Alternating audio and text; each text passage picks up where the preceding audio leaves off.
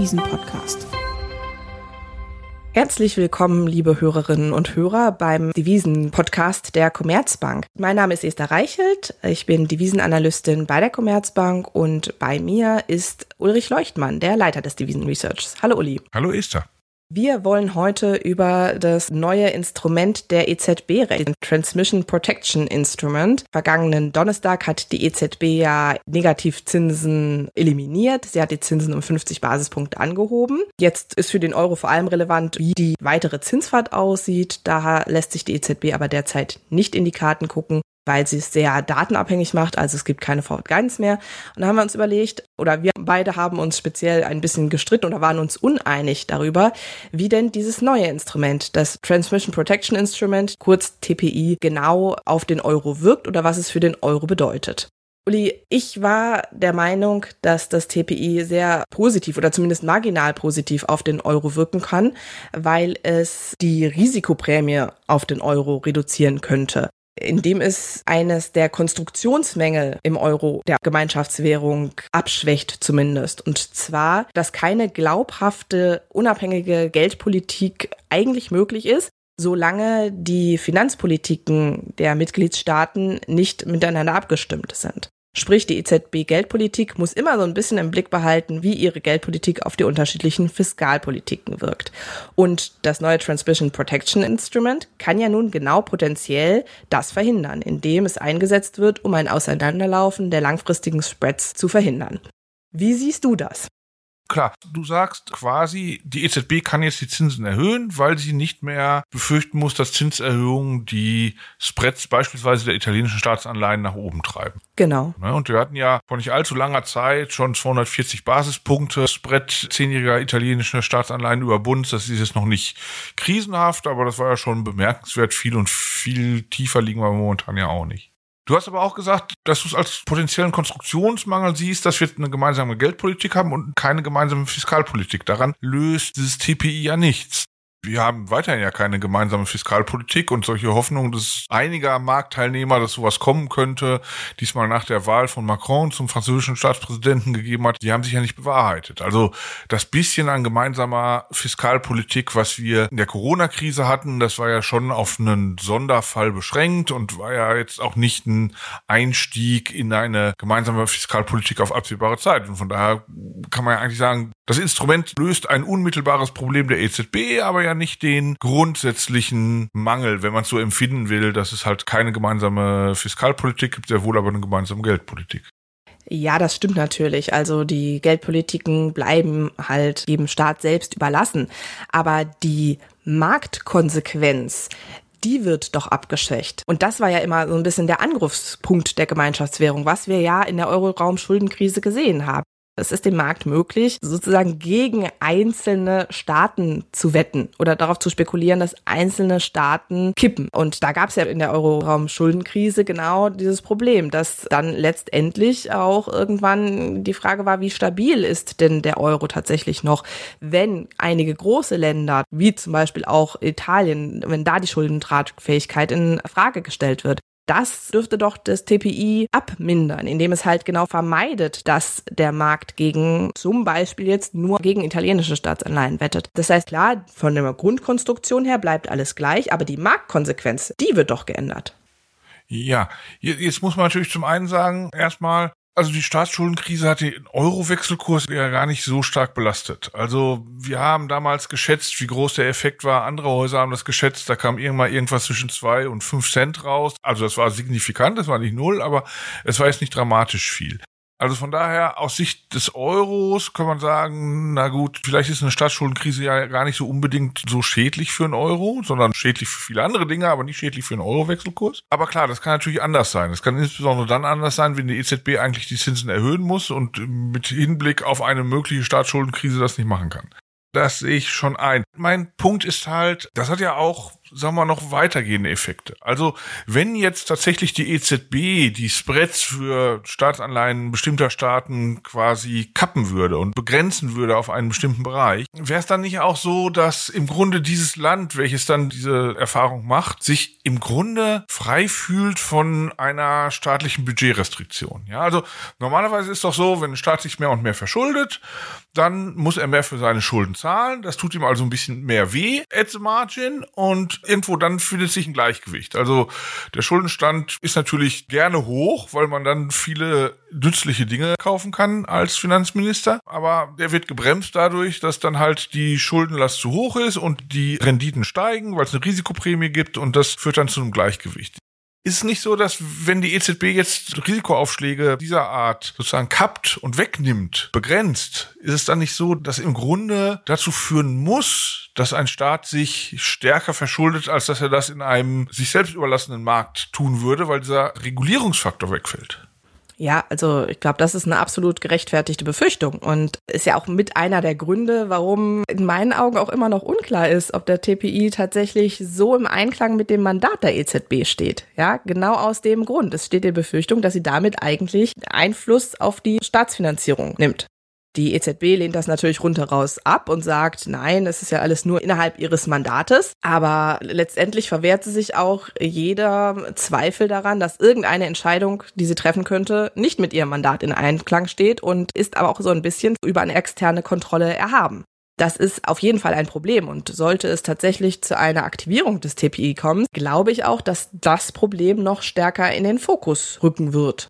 Ja, weißt du, und ich habe halt den Eindruck, wenn man das TPI jetzt ankündigt, so wie es die EZB-Jungs gemacht hat, dann führt das automatisch dazu, dass das TPI hier und da in absehbarer Zukunft mal aktiviert werden muss. Das muss nicht dieses Jahr sein, das muss nicht nächstes Jahr sein, aber es entbindet die Finanzminister im Euroraum doch zu sehr von fiskalischer Disziplin, als dass ich mir vorstellen kann, dass dieser Spielraum nicht ausgenutzt wird von dem einen oder anderen Finanzminister. Und dass wir deshalb, weil es das TPI gibt, automatisch in eine Situation rutschen, in der es irgendwann auch aktiviert werden muss. Ich habe das Gefühl, bei der Bewertung vom TPI guckst du eher so aus der Staatsperspektive, der Perspektive der Finanzminister und ich gucke eher so, wie das am Markt aufgenommen werden würde. Und da glaube ich, dass es jetzt schon an einem Punkt sind, wo kurzfristiger gesehen das TPI die EZB in eine Position bringen würde, wo sie relativ unabhängig ihre Geldpolitik straffen könnte, um die Inflation in Zaum zu halten. Und der Markt erst einmal nicht darauf spekulieren würde, dass diese möglicherweise doch aggressivere Straffung der EZB-Geldpolitik, wenn sie das denn tatsächlich wollen würde, zu Tumulten oder krisenhaften Bewegungen bei den Spreads führen würde.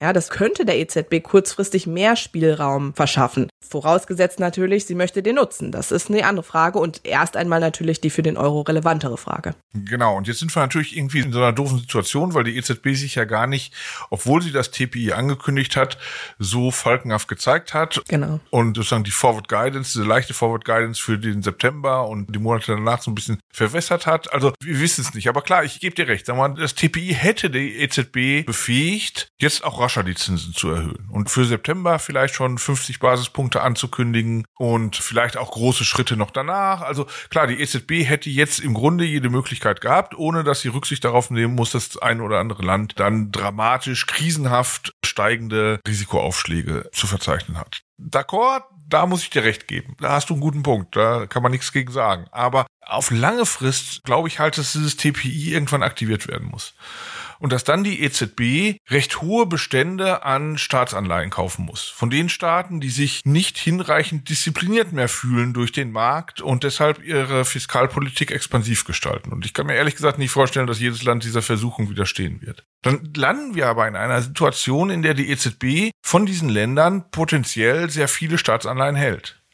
Und das wiederum ist natürlich etwas, was dann schon ihre Geldpolitik restringiert dann auch. Ja? Wir sehen jetzt in den USA beispielsweise Quantitative Tightening. Also was die US-Notenbank Fed macht, ist, die reduziert wieder ihren Bestand an Wertpapieren, insbesondere an US-Staatsanleihen, den sie hält, aus geldpolitischen Gründen.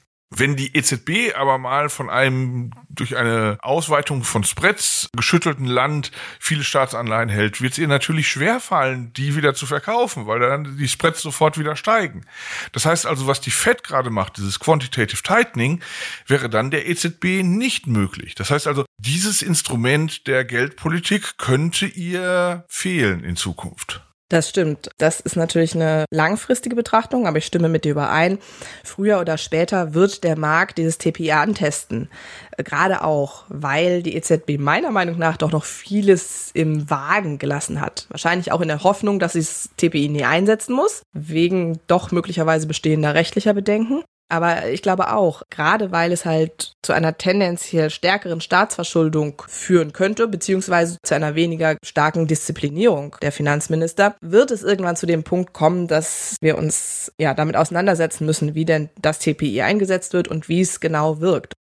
Ja, ich glaube auch, dass der Ausstieg aus TPI schwierig sein könnte, wenn es stärker eingesetzt wird, als einmal, um dem Markt zu zeigen, wir sind da. Denn dann ist es ja so ein Spiel EZB gegen Markt. Der Markt glaubt ja offensichtlich, dass was anderes fundamental gerechtfertigt ist als die EZB.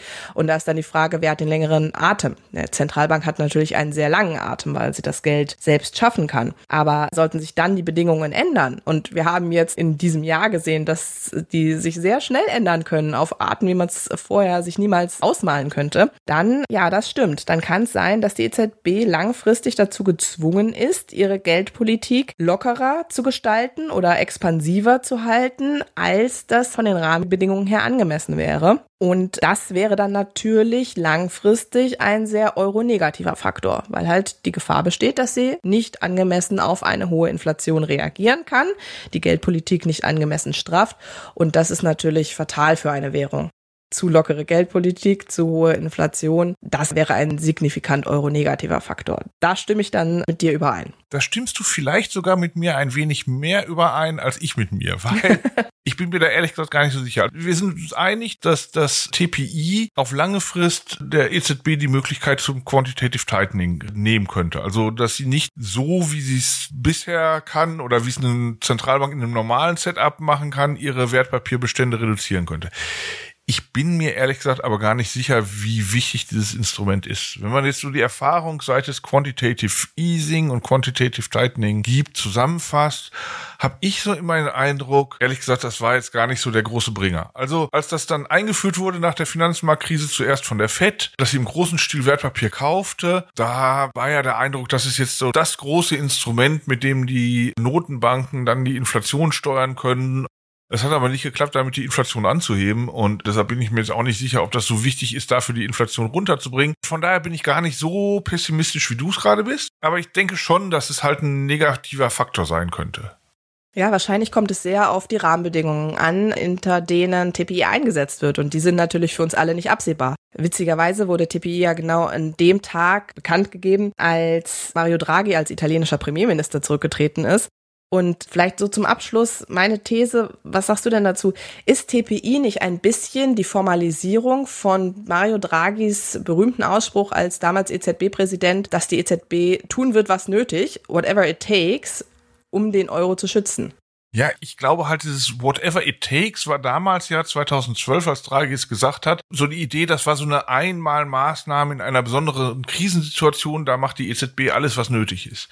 Und das TPI würde ich im Gegensatz dazu eher sehen als so, das hat sich jetzt perpetuiert. Jetzt haben wir dauerhaft eine EZB, die in die Spread-Entwicklung, die der Markt abliefert, eingreift und nach ihren Wünschen gestaltet. Also 2012 dachte ich, jo, das ist halt eine Krisensituation, da muss eine Zentralbank vielleicht auch anders handeln, als es ordnungspolitisch sinnvoll ist und das ist vielleicht verzeihbar. Jetzt sind wir halt in so einer Situation, wo es dauerhaft und ewig zu sein scheint, dass die EZB sowas macht. Von daher würde ich sagen, das hat eine andere Qualität als damals das Whatever It Takes gefühlt, weil es halt jetzt dauerhafte Politik geworden ist und nicht nur besondere Politik in Krisenzeiten. Gut, aber eine auf Dauer ausgerichtete Krisenpolitik der EZB ist natürlich tatsächlich auf Dauer kein gutes Signal für den Euro. Da stimme ich mit dir überein. Gut, also dann sind wir uns vielleicht gar nicht so uneinig, wie es vielleicht in den Publikationen, die wir veröffentlicht haben, erschien. Also wir beide erkennen an, dass es kurzfristig, sagen wir mal, der EZB zumindest einen größeren Spielraum gibt zu einer strafferen Geldpolitik den sie bis jetzt nicht wahrnimmt, aber das kann ja noch kommen dass aber langfristig Risiken für die Freiheit der Geldpolitik, Freiheit in dem Sinne, dass sie sich auf Inflationsentwicklung konzentrieren kann, bestehen. Oder? Darauf können wir uns absolut einigen, würde ich sagen. Na, da sind wir auch gar nicht so uneinig gewesen, wie es den Anschein hatte. Dem kann ich auch eigentlich nichts hinzufügen. Damit bedanke ich mich sehr bei dir, Uli, für die Diskussion. Ich bedanke mich. Und wenn Ihnen, liebe Hörerinnen und Hörer, der Devisen-Podcast gefallen hat, dann empfehlen Sie uns doch gerne weiter. Bis zum nächsten Mal, wenn es an dieser Stelle wieder um ein aktuelles Thema am Devisenmarkt geht. Wir wünschen Ihnen noch eine erfolgreiche Woche.